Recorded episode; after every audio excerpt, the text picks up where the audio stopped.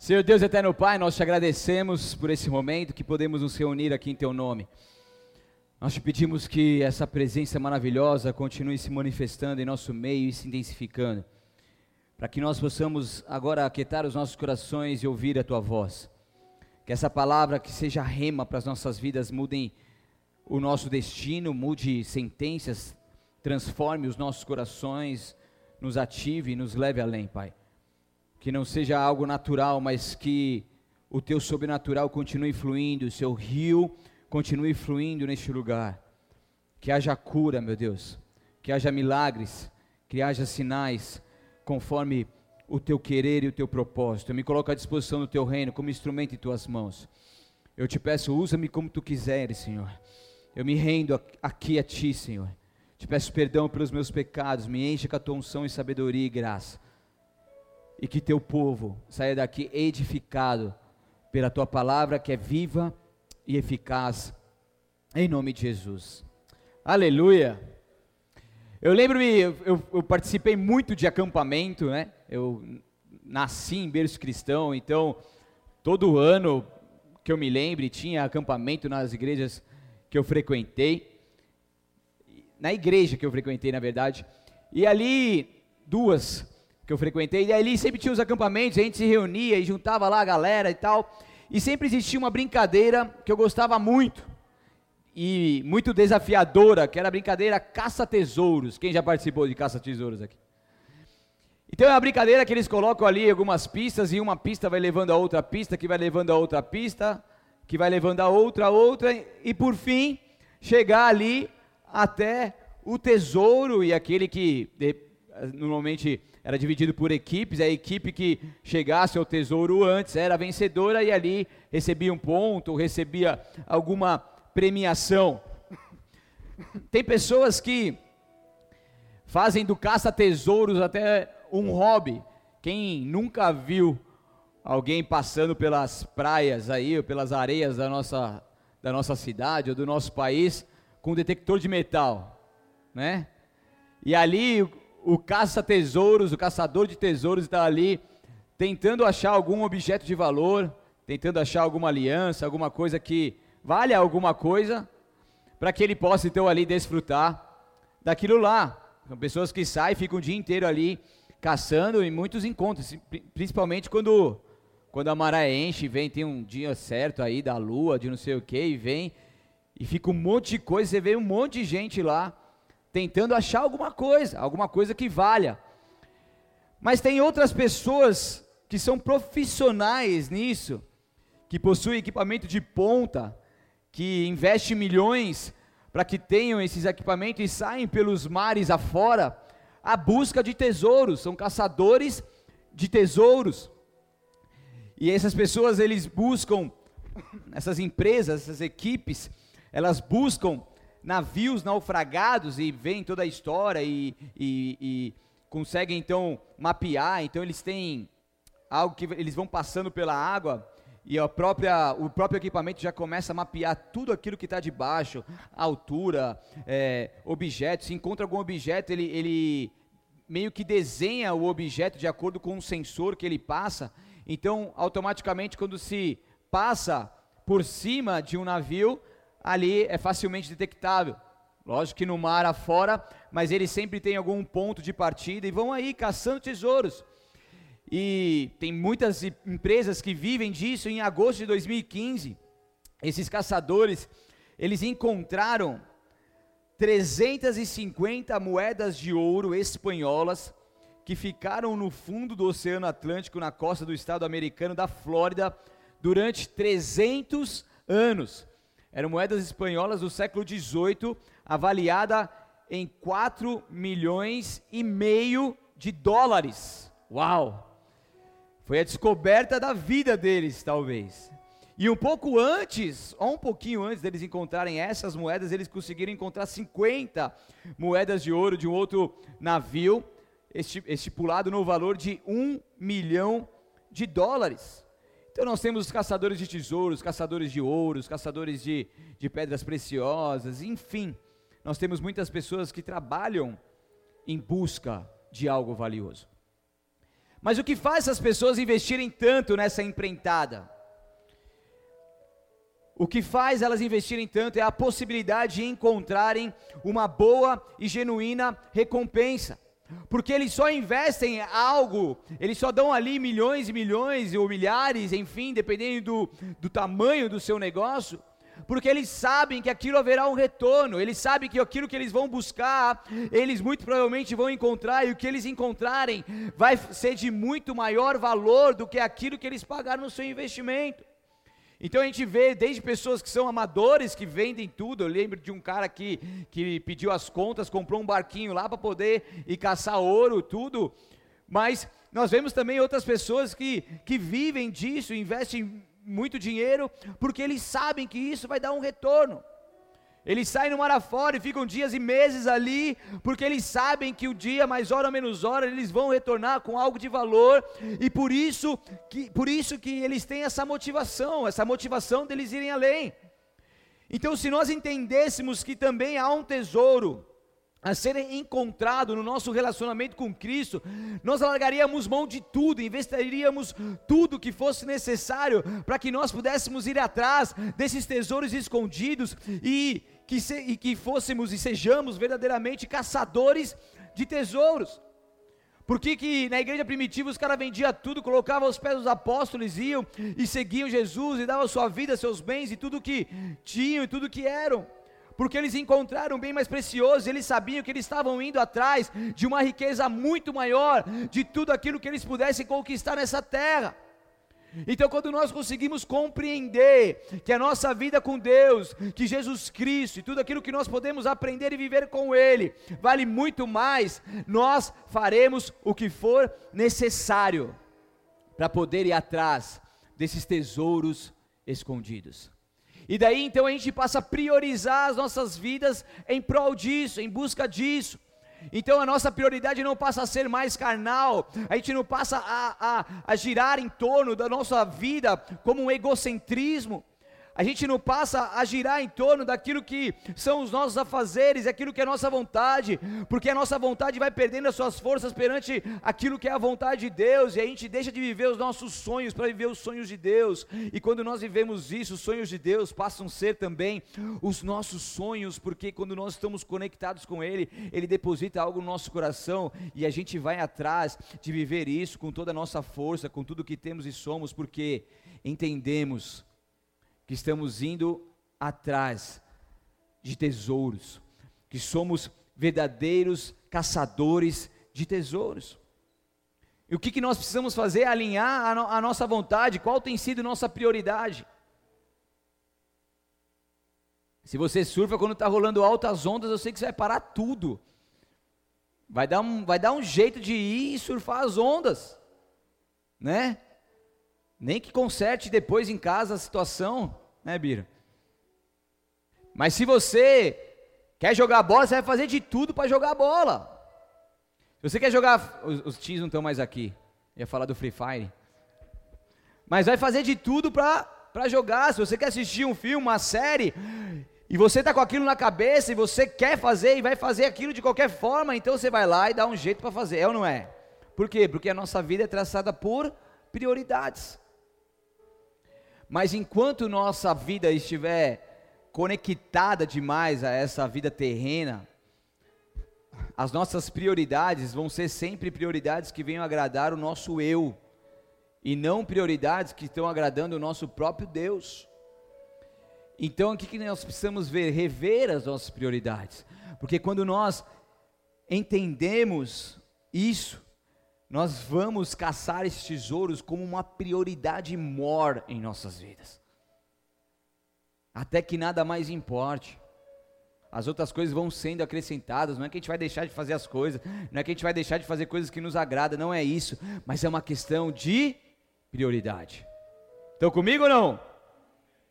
Então, qual é o tesouro mais valioso que está escondido e que devemos buscá-lo? Abre lá comigo em Colossenses 2.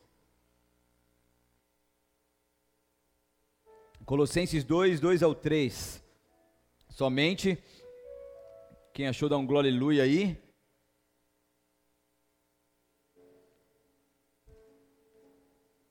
Colossenses capítulo 2. Aleluia. Capítulo 2, versículo 2 e 3, a palavra de Deus diz assim: Que eles sejam encorajados e unidos por fortes laços de amor, e tenham plena certeza de que entendem, entendem o segredo de Deus, que é o próprio Cristo. O segredo de Deus, que é o próprio Cristo. Nele estão escondido, escondidos todos os tesouros de sabedoria e conhecimento. Pega essa agora para você não ficar boiando o sermão inteiro. Então, essa palavra em Colossenses 2 está nos dizendo que uma palavra de encorajamento às pessoas de Colosso sobre estarem unidos por fortes laços de amor e tenham plena certeza que entendem o segredo de Deus, o segredo de Deus que é o próprio Cristo, teu único filho, que morreu na cruz por nós, e nele, em Jesus Cristo, o Deus Filho, estão escondidos todos os tesouros de sabedoria e conhecimento. Então aqui está nos dizendo que quando eu busco a Jesus Cristo, quando eu busco e conhecê-lo, quando eu busco uma vida mais íntima com Ele e viver com Ele plenamente, eu passo então a automaticamente começar a conhecer os tesouros de sabedoria e conhecimento que estão escondidos nele. Mas como assim Jesus esconde algo para nós, de nós, nele? Deu tilt aí, não? Bugou? Bugou, né? Então vem comigo, amém? Tá comigo ou não tá? Tenham plena certeza que entendem o segredo de Deus. A palavra plena do grego pleroforia, que é certeza plena. Então, tenham plena certeza, ou certeza plena, do que? Aí fala de quatro aspectos. A palavra grega, ela, ela tanto aparece, ela aparece nesse contexto, nesse texto, tá? Nesses versículos, mas ela aparece em mais outros versículos, em outros três versículos de significados diferentes. Estão comigo? A mesma palavra em grego, em grego, ela aparece em quatro significados. Quais são eles? O significado de pleno, ele é traduzido também como a certeza plena da inteligência, do evangelho, da esperança e da fé. Então tenham plena certeza de que entendem o segredo de Deus. Ou seja, sejam convictos na sua inteligência, no seu conhecimento, na sua cabeça, ali, de que entendem o segredo de Deus. Segundo, tenham plena certeza do evangelho que vocês vivem, que vocês é, que vocês têm na palavra de Deus, tenham plena certeza desse evangelho que são as boas novas de Cristo, que é a palavra viva e eficaz do Senhor. Tenham a plena certeza da esperança, a nossa esperança que é exclusivamente em Deus e plenamente depositada nele. Estão comigo ou não estão?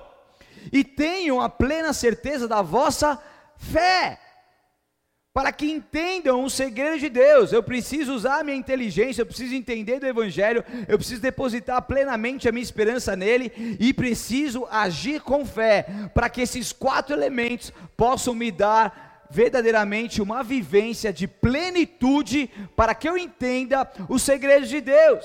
Então quer dizer que existem segredos, existem tesouros escondidos, existem coisas maravilhosas que Deus quer que nós vivamos, mas nós precisamos entender o contexto para que nós possamos aplicar em nossas vidas e que isso seja verdade em nós também. Porque a palavra segredo de Deus é também traduzida como mistério de Deus. Tanto segredo quanto mistério, você pode ver em, em traduções de Bíblias Sagradas. E isso se refere ao que? Ao ministério do Evangelho que agora são revelados por Deus em Cristo Jesus. Então nós tivemos o Antigo Testamento, nós tivemos todas as profecias, nós tivemos todas as palavras, como uma sombra do Novo Testamento, e depois vem o Novo Testamento e vem Jesus Cristo como a nova aliança, e ele vem então para tirar do encoberto, para tirar da sombra e fazer com que aquilo agora se torne real e algo que nós todos possamos viver. Então Jesus Cristo ele vem para revelar o evangelho. E Jesus Cristo vem para trazer os segredos, os mistérios de Deus para nós. Então não tem como a gente acessar esse tesouro se nós não irmos até Jesus. Se nós não o aceitarmos e temos Ele em nosso coração como nosso Senhor e Salvador, se Ele não for a nossa vida, o nosso caminho, a nossa verdade, isso não tem como ser revelado, porque Deus, Ele depositou em Jesus, e Jesus é Deus Filho, que revela à humanidade os seus segredos, isso faz parte do plano de Deus, então isso se refere ao ministério do Evangelho, que agora são revelados por Deus em Jesus Cristo. Então Ele enviou o teu Filho, agora vai prega o evangelho. Agora vai, faz os discípulos. Agora vai, batiza as pessoas, cura, liberta, transforma as pessoas, prega para as pessoas. Vai e, e, e, e multiplica os pães e os peixes. Faz isso. E quando as pessoas olharem para Jesus, eles olham para o próprio Deus. Estão comigo ou não? Então, um tesouro que é então o conhecimento. O tesouro escondido de Jesus é o conhecimento, é a sabedoria, é a compreensão, é o entendimento dos ministérios de Cristo. Quanto mais eu me dedico a minha vida em busca de um Deus trino, maravilhoso e numa intimidade que eu possa viver com Ele, automaticamente eu vou crescendo e conhecendo um tesouro de conhecimento, sabedoria, compreensão e entendimento dos mistérios de Deus. Porque em parte conhecemos em parte nós conhecemos, e quando nós vivemos a nossa vida prosseguindo em conhecê-lo, daí se cumpre também a palavra de Oséias 6, 3, que diz: Conheçamos e prossigamos em conhecer ao Senhor. Você acha que nessa terra você vai conseguir conhecer a Deus na sua plenitude? Mas nunca. Você vai conseguir desfrutar de todos os tesouros de Deus em Cristo Jesus? Mas nunca. Você vai conseguir entender todas as revelações e mistérios de Deus de maneira alguma. Mas o que a palavra de Deus está dizendo, ei, você já conhece um pouco, você talvez não, não, não conhece, você conhece a Deus não mais só de ouvir falar, mas agora você está começando a conhecer, de com Ele andar, ou você já conhece um pouco de com Ele andar durante anos, mas o que a palavra de Deus está dizendo, por favor, conheçamos e prossigamos em conhecer a Deus. Ou seja, eu já conheci um pouco, eu já vivi muitas coisas, eu já desfrutei de alguns tesouros, eu já tive algumas revelações, entendimento, conhecimento, sabedoria, compreensão daquilo que são os mistérios de Deus, mas eu preciso me esforçar todos os dias para que eu prossiga em conhecer a Deus. E daí que vai daquele do, do mergulho profundo, onde o, o, você perde o controle das águas, onde você está imerso nas águas do rio de Deus, por quê? Porque você passa a perder o controle e, e, o, e o rio de Deus é uma imensidão, é um infinito de coisas. Então, quando você, se você mergulhar aqui no mar, você vai ver que é um mar infinito. Você não, você pode nadar, nadar, nadar, nadar, você nunca vai para lugar nenhum. Você vai andar só um pouquinho, mas o mar, o mar afora, ele é infinito. Ele é infinito. E quando nós entendemos isso, nós entramos nesse mar infinito de Deus, nesse rio infinito de Deus, e passamos então a cada dia mais conhecer um pouco mais dessa grandiosidade, dessa infinidade de coisas e revelações que Deus tem para nós. Então, quando nós entendemos isso e buscamos, nós conhecemos a Deus, mas ao prosseguir, nós passamos a conhecê-lo cada vez mais, nós passamos a estar cada vez mais íntimo dele, nós passamos a entender mais claramente a sua voz, o sentimento que ele coloca no nosso coração, a gente já consegue discernir mais facilmente. Aquilo que ele fala, aquilo que ele mostra, a gente já consegue discernir. O mundo espiritual, a gente já consegue discernir. Por quê? Porque a gente está cada vez mais íntimo. A gente tem intimidade com ele. A gente sabe quando ele fala uma coisa, a gente sabe quando ele mostra outra coisa. Por quê? Porque isso é consequência de quando nós prosseguimos em conhecê-lo. Estão comigo ou não? É esse esforço contínuo que nós devemos ter. Abra comigo lá em Efésios capítulo 1.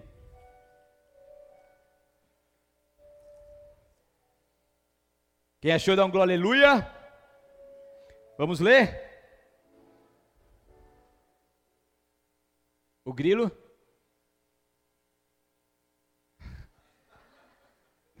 Efésios capítulo 1, versículo 16. Diz assim: Não deixo de agradecer a Deus por vocês. Em minhas orações peço que Deus, o Pai glorioso de nosso Senhor Jesus Cristo, lhes dê sabedoria espiritual e entendimento para que cresçam no conhecimento dele, não nosso. Então lhe dê sabedoria espiritual e entendimento para que cresçam no conhecimento dele. Oro para que seu coração seja iluminado, a fim de que compreendam a esperança concedida que ele chamou e a rica e gloriosa herança que ele deu ao seu povo santo. Também oro para que entendam a grandeza insuperável do poder de Deus para convosco, os que cremos é o mesmo poder grandioso que ressuscitou Cristo dos mortos. Olha que lindo. E os fez, o, o fez sentar-se no lugar de honra à direita de Deus, nos domínios celestiais. Então Paulo estava alertando aqui a igreja de Éfeso: "Ei, eu estou orando por vocês, eu estou clamando por vocês. Eu não eu não paro até que vocês possam entender isso que eu estou vivendo, que vocês também possam viver." Eu oro e clamo para que Deus dê sabedoria espiritual e entendimento para vocês, para que vocês possam conhecer a Deus, porque quando vocês verdadeiramente conhecerem a Deus, as suas vidas serão vidas ao ponto até que nada mais importe. As suas vidas serão completamente depositadas no altar de Deus, porque você vai passar a confiar e esperar nele, porque você sabe verdadeiramente quem ele é. Você está convicto de quem Deus é para você. Então por isso que Paulo gerava isso em oração. Paulo sofria como dores de partos a gerar filhos da fé, para que pudessem viver a intensidade que ele estava vivendo como Evangelho de Cristo, a fim de compreender a esperança concedida àqueles que ele chamou, que entendem essa grandeza insuperável do poder de Deus para conosco. Esse poder, o mesmo poder que ressuscitou, aleluia, Cristo dos mortos. Então Paulo está dizendo assim: ei, existe algo acessível a vocês, existe uma glória acessível, existe um conhecimento, um entendimento, uma sabedoria, uma esperança, uma fé acessível a todos vocês. Então eu oro para que vocês entendam essa grandeza insuperável do poder de Deus. Eu oro para que vocês compreendam isso e vivam verdadeiramente isso em em nome de Jesus.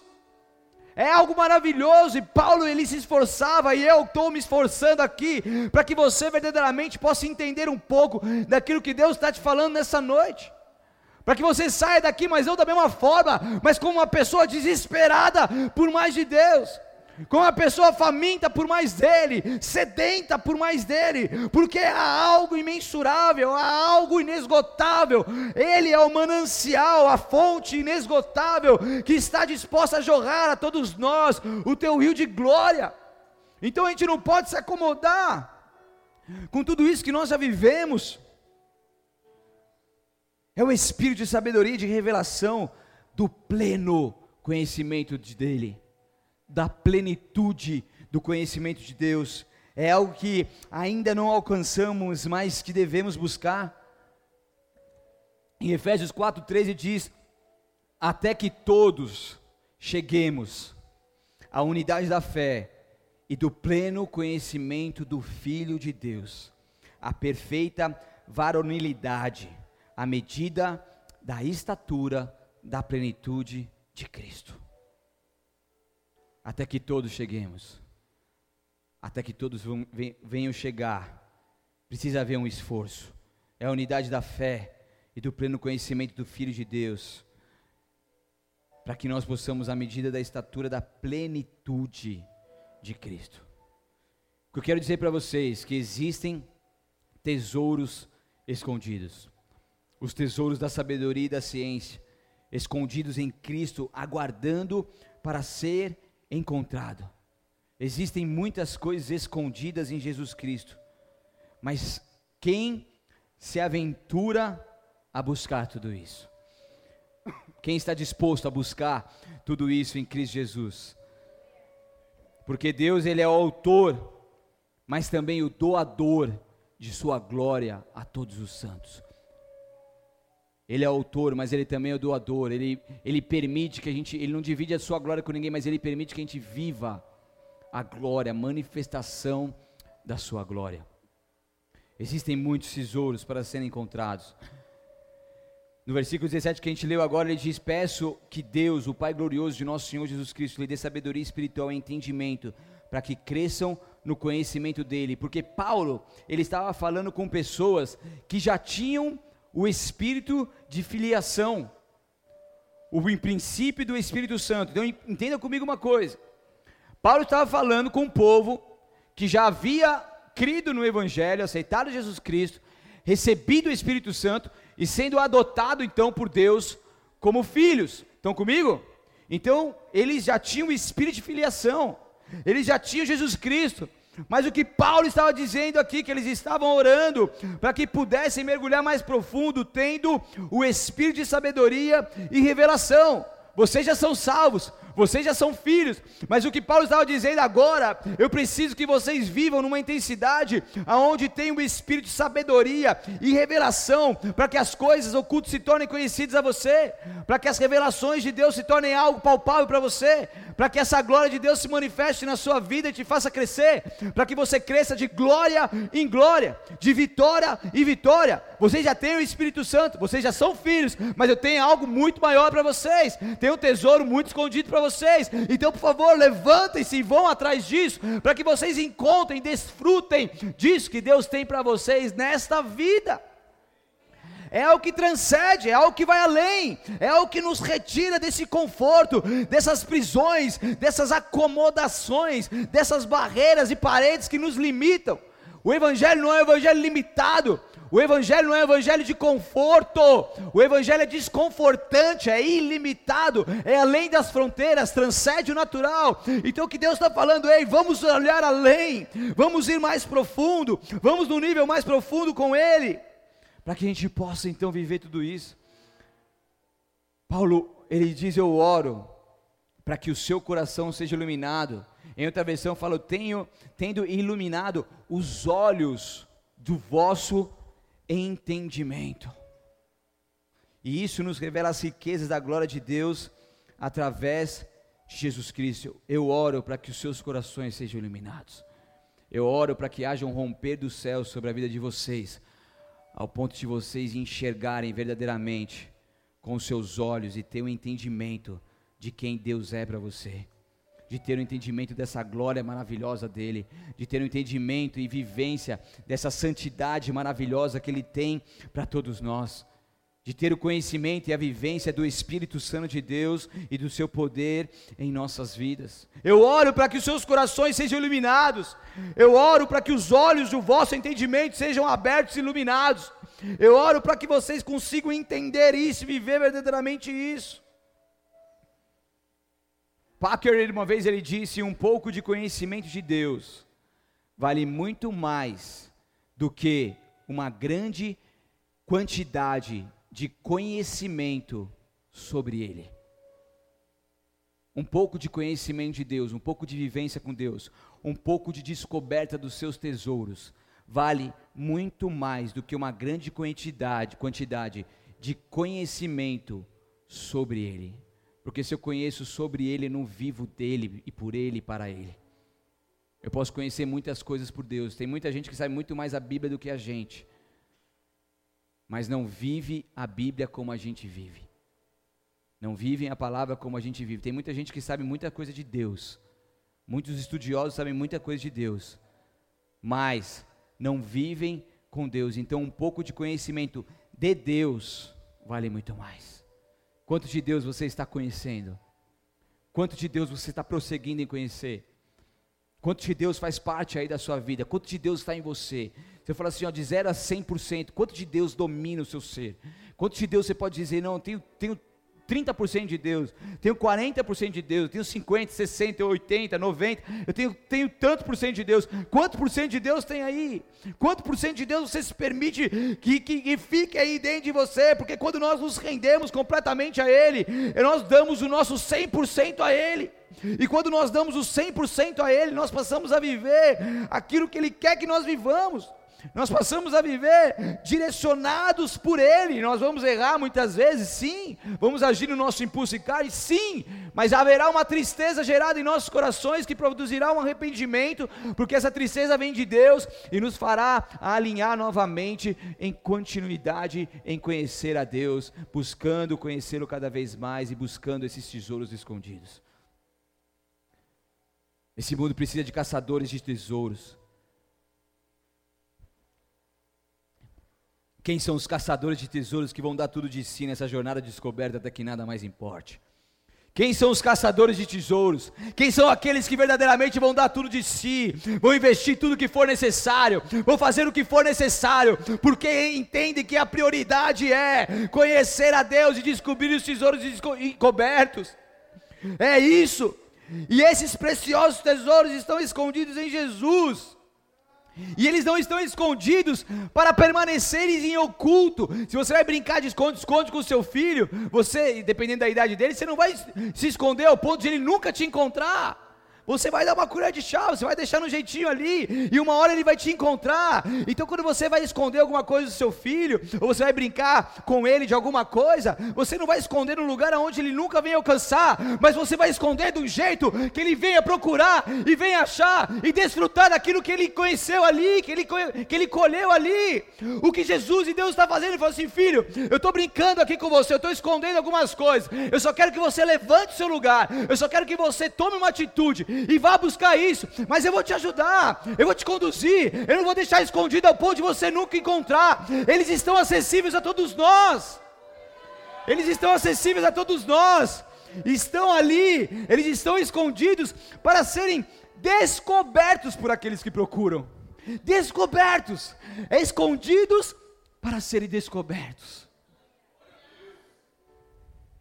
Jeremias 33, 3 clama a mim, responder-te-ei, anunciar-te-ei coisas grandes e ocultas que não conheces. O próprio Deus está falando, filho, clama a mim. O próprio Deus está falando, vem, vem até mim. Me busca de todo o coração, clama a mim. E eu responder-te-ei, só faz a tua parte. Age aí, clama a mim, eu vou responder-te, eu vou te responder. Me busca, que você vai encontrar. E eu vou te anunciar coisas grandes e ocultas, escondidas, tesouros que você ainda não conhece, que você não sabe. Eu estou fazendo isso, Deus falando com a gente, Deus falando com a gente, e Deus está falando, vai, vamos lá, tem tanta coisa boa para a gente viver, podemos entrar em ter uma dimensão maior de compreensão, não somente das verdades, como também da pessoa de Cristo é ter uma fascinação por Você é fascinado por Jesus? Você é apaixonado por Jesus? Você daria tudo por Jesus? Daria ou não daria? Eu falo assim, mas dá sua vida por mim. Você morre. Se alguém falar assim, ó, você, ou você confessa, ou você nega Jesus, ou você morre. O que você faz? Você nega Jesus ou você morre por Jesus? Eu não penso duas vezes, falei, não pode matar, mano, tá com um tiro na minha cara, que eu não quero saber. Eu vou para a glória, eu aceito Jesus, eu não vou negar Jesus por nada. Eu não vou negar Jesus por ele. Você tem esse nível de paixão por ele, de fascinação, de dar sua vida por ele? Sim ou não? Se você não tem, busque ter. Porque nós precisamos viver um tempo de, de fascinação por Ele, porque essa fascinação por Ele será o combustível dessa busca. Porque quem é fascinado, apaixonado, como diz o profeta Judá, gamadão em Jesus Cristo, no cheiroso Jesus Cristo, vai dar tudo para Ele, por Ele. Estão entendendo, igreja? Eu lembro que quando eu, eu, eu aceitei Jesus Cristo, quando eu aceitei Jesus Cristo, eu lembro que logo depois o Randy Carter, ele, ele ia lá no Power Invasion, lá no, no, na Turiaçu, e ali tinha ministrações do batismo do Espírito Santo e tudo mais, e eu logo aceitei Jesus, e logo tinha essas ministrações, eu nem era batizado nas águas ainda, não tinha dado tempo de eu de batizar, mas eu estava ali naquele mover, eu lembro que, que, que no mover, aconteceu tanta coisa naquele final de semana, eles faziam aquele, aquele túnel da unção lá, eu passei naquele túnel, eu fui embebedado pelo Espírito Santo, caí na unção ali. Eu lembro que eu fui batizado, eu, as pessoas que quiseram ser batizadas com fogo, com o Espírito Santo, que fossem lá na frente. Eu lembro de ter ido lá na frente, ali naquele momento, eu fui batizado com fogo, eu fui batizado com o Espírito Santo. Eu falei, meu Deus, é isso que eu quero, é isso. E a partir desse momento, as coisas foram acontecendo na minha vida, eu fui mergulhando mais profundo e vivendo verdadeiramente essa fascinação, até que nada mais importe, e aquele batismo do Espírito Santo de Deus marcou a minha vida e me trouxe vida, e aquilo começou a crescer no meu coração. Eu falei, Deus, eu quero isso, eu quero os seus tesouros, aonde tem mais? Aonde tem mais? Me mostra, eu quero buscar, eu quero encontrar. Apocalipse 2, 17, não precisa abrir Jesus disse assim à igreja de Pérgamo: Quem tem ouvidos, ouça o que o Espírito diz às igrejas. Ao que vencer, darei eu a comer do maná escondido. Agora a gente vai viajar aqui. Por que Jesus mencionou o maná escondido? A gente tem que voltar lá para o Antigo Testamento e entender um pouco da tipologia da arca e do maná. O Antigo Testamento ilustra o Novo, enquanto o Novo Testamento, por sua vez, explica o Antigo Testamento. Então, estão comigo? O Antigo Testamento e essa situação, como outras, ilustra o Novo e o Novo explica o que está no Antigo. Então, a arca, que era considerada então o lugar onde a presença divina, a presença de Deus se manifestava.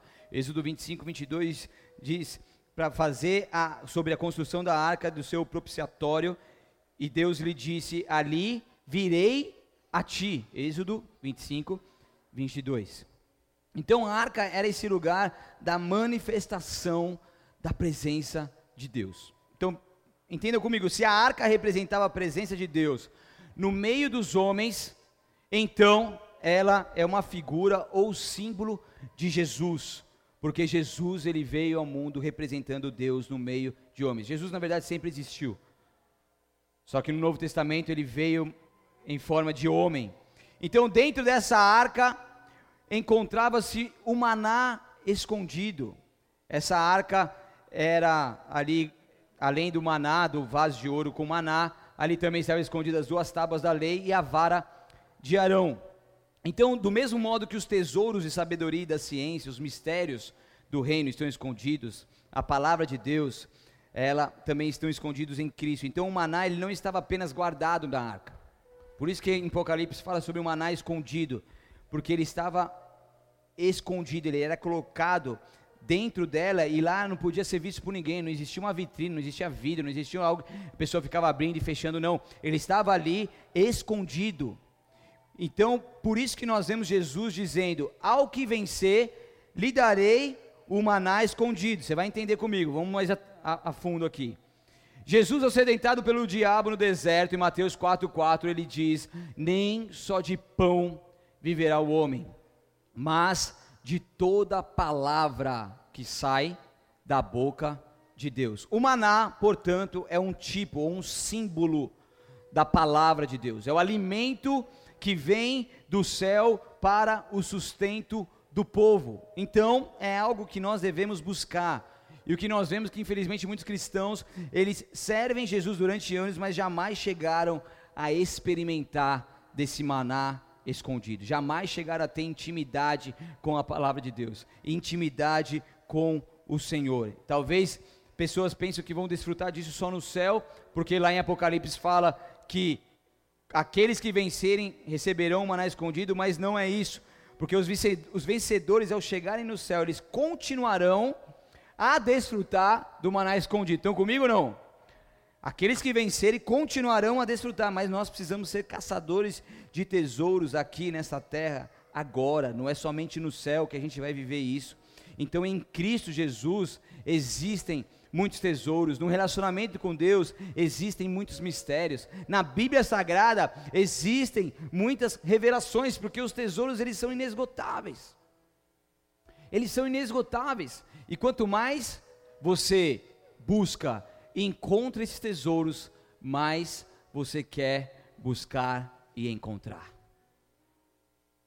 Eu vejo pessoas que tiveram o primeiro contato com a Bíblia Sagrada durante um ano inteiro, desse do, do, do ano que passou, e muitos, a maioria, leram a Bíblia Sagrada pela primeira vez na vida. E daí já virou o ano, eles já começaram a ler a Bíblia Sagrada de novo, por vontade própria, não obriguei ninguém, não falei nada, mas eles já estão lendo. Por quê? Porque quanto mais você vai conhecendo, você vai tendo vontade de conhecer. Quanto mais você vai fechando a porta do seu quarto e orando ao Senhor e tendo experiências com Ele, mais você vai querer ter experiências com Ele.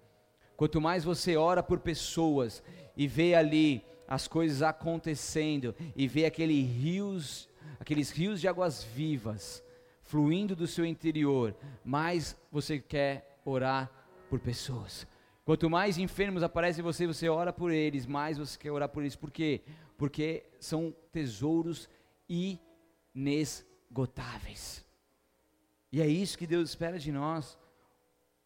Maná é uma figura da palavra, mas também do próprio Cristo. Pois ele é chamado por João de o Verbo. Cristo é a própria palavra. Para finalizar, abra comigo lá em João capítulo 6, versículo 47 ao 51.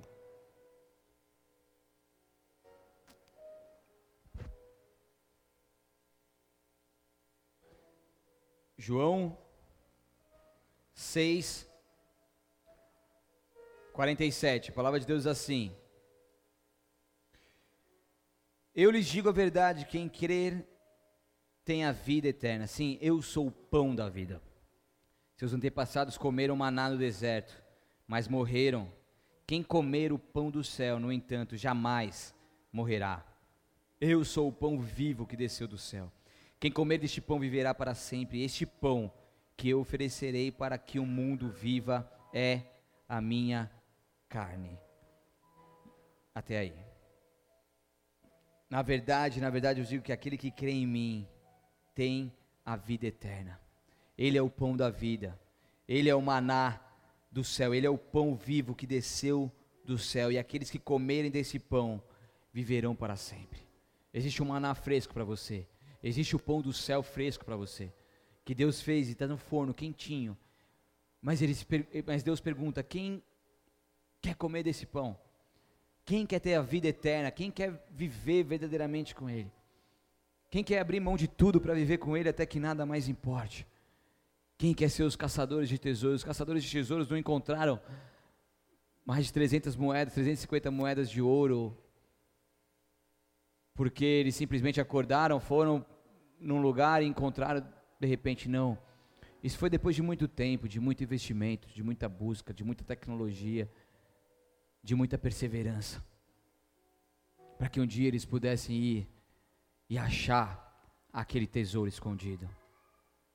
Muitas pessoas olham para você, ou talvez você olhe para algumas outras pessoas que estão vivendo a sua vida próspera em todos os sentidos. A pessoa tem uma boa família, a pessoa ora, as coisas acontecem, é um bom pregador, é um bom líder, é um bom levita, enfim. E muitas vezes a gente não consegue entender, a gente fica comparando e muitas vezes até cobiçando e invejando isso. Mas ninguém sabe o preço que essas pessoas pagam para poder chegar até ali. Ninguém sabe os choros que, que eles vivenciaram, ninguém sabe as lágrimas que escorreram no seu rosto, ninguém sabe as renúncias que eles tiveram que passar para poder chegar até essa posição. Ninguém sabe as dificuldades, os problemas que eles enfrentam e enfrentaram para poder chegar até ali. Mas são pessoas que encontraram os tesouros escondidos. E quem encontra o tesouro escondido tem uma vida tão abundante que reparte das suas riquezas. Porque a prosperidade nos faz ser abundante e sobejar aquilo que o Senhor nos dá. Os tesouros não são para nosso enriquecimento, são para nossa transformação, para que nós possamos então derramar isso também às outras pessoas. Jesus Cristo é a palavra e a palavra revela a Cristo. Jesus Cristo é o pão vivo que desceu do céu. A palavra de Deus é um meio onde a gente pode conhecer a Deus cada vez mais intimamente e conhecer mais esses tesouros escondidos. Nós precisamos em se envolver com Deus, se envolver com a tua presença, se envolver com essa chamada que Ele colocou no nosso coração, se envolver com a Sua palavra. E buscar cada vez mais intimamente o um nível ao ponto de chegarmos em um nível mais profundo do que já alcançamos até agora. Feche seus olhos, abaixe sua cabeça.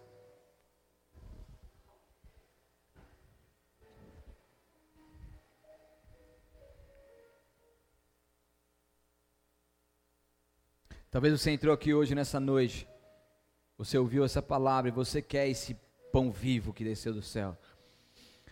Você quer esse Jesus Cristo que foi pregado aqui. Você quer essa experiência com Ele. Você quer se, se, se render completamente a Ele. Então, se você é essa pessoa que está sendo chamada pelo Espírito Santo de Deus agora, nessa noite, você quer se render completamente a Ele, faça um sinal para Deus e levante uma das suas mãos bem alto, que eu quero orar por você, eu quero te abençoar. Essa é a melhor decisão que você faz na sua vida. Eu vou fazer uma oração, você vai repetir comigo, uma simples oração, mas uma oração que faz todo sentido, para que você se renda completamente a Ele e vai começar a buscar atrás e atrás os tesouros escondidos. Se é mais alguém, levante a sua mão bem alto em nome de Jesus. Enquanto as pessoas estão com seus olhos fechados, faça melhor. Fique de pé no seu lugar, eu quero orar por você. Se renda a Ele. Jesus Cristo está te chamando. Isso não é palavra humana. Isso não, não são coisas naturais. É o Espírito Santo de Deus que está movendo em você.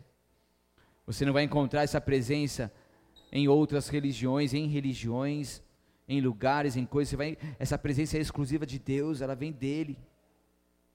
E essa presença quer tomar todo o seu ser, o teu corpo, a tua alma, quer se conectar ao teu espírito para que você viva uma vida abundante com Ele. Ele te chamou e Ele te escolheu. Você é filha, você é filho. Você é preciosa e precioso e precioso para Ele. Ele deu o seu único filho para morrer por você. E se tivesse só você na face da terra, Ele daria o teu único filho, porque Ele cumpriria o seu propósito na salvação da tua vida.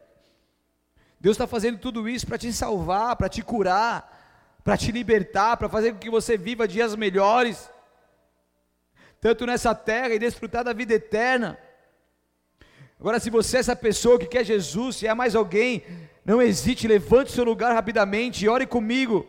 Assim, diga: Senhor Jesus, eu reconheço quem sentiu nada sou, e nessa noite eu me despojo de todo o meu eu eu te peço perdão pelos meus pecados, me lave com o teu sangue, me purifique e justifique, porque a partir de agora eu sou totalmente teu, Jesus Cristo. Eu declaro que tu és o Deus Filho, que veio ao mundo em carne, morreu, mas ressuscitou, e hoje vive está à destra do Pai. E eu te aceito como o Senhor e Salvador da minha vida. Escreva meu nome no livro da vida e mude a minha história para todo sempre. Amém. Eu oro por essas pessoas que fizeram essa oração, Deus. Eu te peço que os teus anjos estejam agora acampados ao seu redor. A partir desse momento, eles começam um processo de conversão contigo e nós abençoamos esse processo. A partir desse momento, eles começam, Senhor, uma intimidade contigo e eu abençoo esse processo.